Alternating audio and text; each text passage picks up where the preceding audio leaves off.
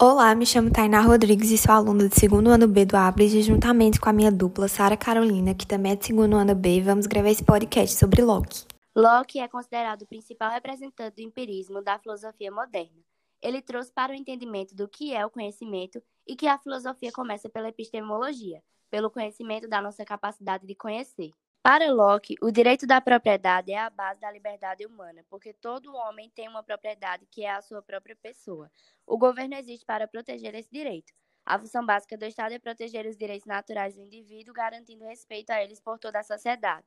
Para Locke, apenas por meio da experiência é possível formar ideias na mente, desde as mais simples até as mais complexas.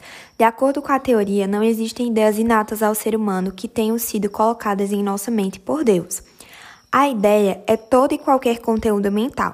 Locke dividiu as ideias em simples e compostas. Ideias simples são uniformes e indivisíveis, ideias compostas são o resultado de operações que nossa mente realiza sobre ideias simples. Locke lançou um dos primeiros grandes livros de pensamento empirista, Ensaio acerca do entendimento humano, no qual esse livro trata a oposição ao racionalismo de Descartes. E assim finalizamos nosso podcast de filosofia sobre Locke.